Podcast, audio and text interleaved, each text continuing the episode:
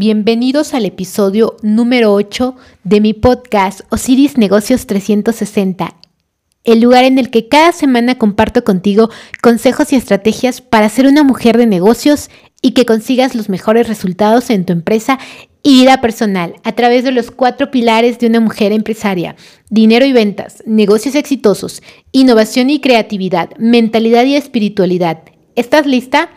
Mi nombre es Osiris y quiero que estos minutos que dura el episodio estés atenta y tomes nota de todo lo que tengo que contarte para que consigas el negocio y la vida que quieres. Comenzamos. El episodio del día de hoy se llama Descubre si eres un líder en la vida o eres parte del resto. Ahora, aquí quiero hablarte de algo muy importante. ¿Cuáles son esas personas que marcan la diferencia en la vida de otras personas?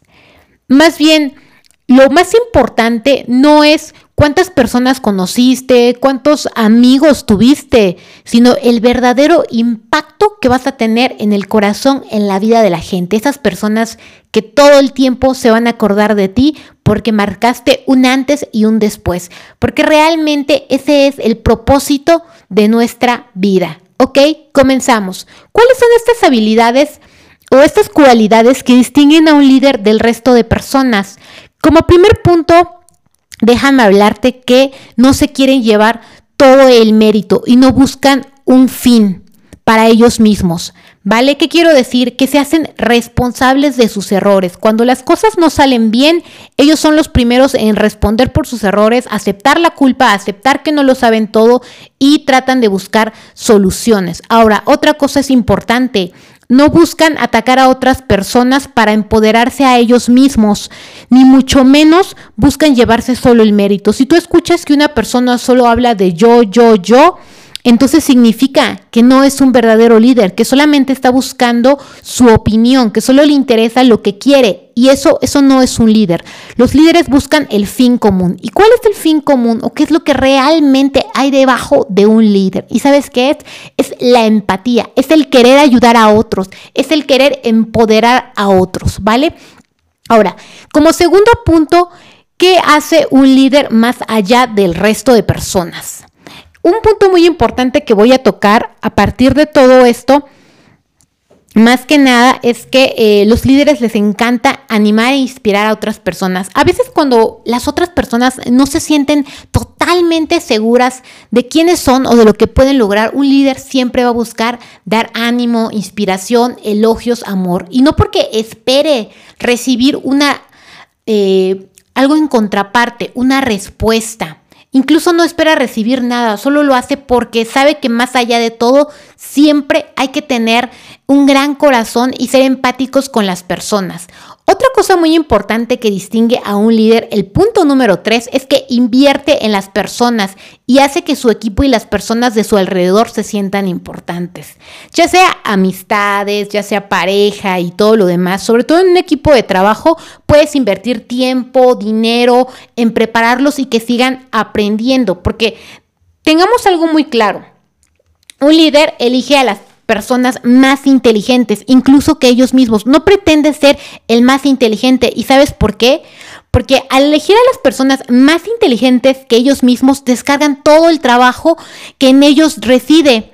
Y entonces, no puedes eh, amarrar a nadie, también hay que saber eso. Sabemos que las personas en algún punto van a crecer y se van a ir. Y ya si tú quieres o pretendes que estas personas sigan trabajando en tu equipo, algo que tú puedes hacer es abrirle las puertas para que ellos sigan creciendo o hacerlos socios de nuevos proyectos, ofrecerles algo más. Eh, punto número cuatro que tiene un líder en la vida es que siempre va a celebrar las habilidades, el éxito y apreciar el talento de otras personas. Siempre que una, eh, una líder vea que una persona logró algo, lo va a celebrar, va a sentir felicidad. Y sobre todo, va a ayudar a las personas a desarrollar sus habilidades o hacer que esas habilidades y fortalezas que ellos no vean pueda empezar a renacer de una forma más fuerte. ¿Vale? Aquí hay un punto muy importante. Eh, es importante no solo eh, la empatía, sino el sentir esa solidaridad y esa felicidad genuina por las personas, porque tú no puedes tirarle piedras a algo que tú quieres, al éxito de una persona, a que se compró un auto nuevo, a que logró un ascenso. Tú, y tú empiezas a hablar mal de esa persona, tú mismo te estás alejando inconscientemente de eso que quieres alcanzar. Le estás diciendo, le estás ordenando a tu mente y a tu corazón, aléjate de eso porque eso no lo quiero. Entonces es importante que tú sepas que tienes que sentir felicidad, debes de sentir inspiración.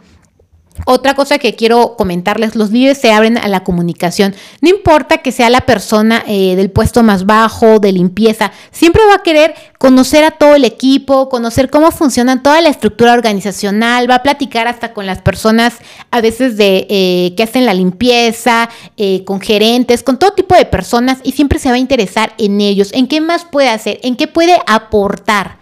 ¿Vale? Comparte el crédito de todos los logros. Eso es otro punto importante, porque cuando logran metas o las rebasan, siempre se va a llevar el crédito todo el equipo. Siempre va a decir, fue gracias a ustedes. Nunca se va a poner en primer lugar ni va a decir que es gracias a él mismo o al liderazgo que él tiene.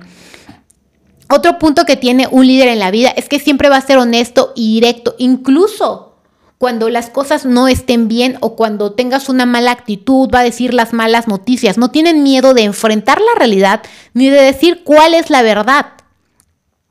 Otro punto importante es que todos los líderes, todo el tiempo, siempre se toman eh, cualquier situación, cualquier evento, cualquier, este, a tiempo que exista, para empezar a conectar con otras personas, sobre todo aprender de otros líderes. Escuchan, invierten, eh, son felices de convivir y estar con otras personas. Pero aquí no, no hay que dejar eh, de fuera algo muy importante, que un líder siempre va a preferir pocas personas de calidad a una multitud que no tiene calidad. Es decir, que cuando reconoces eh, tu verdadero puesto como liderazgo en la vida. Vas a conectar a través de buenas acciones, buenas personas, amor, empatía.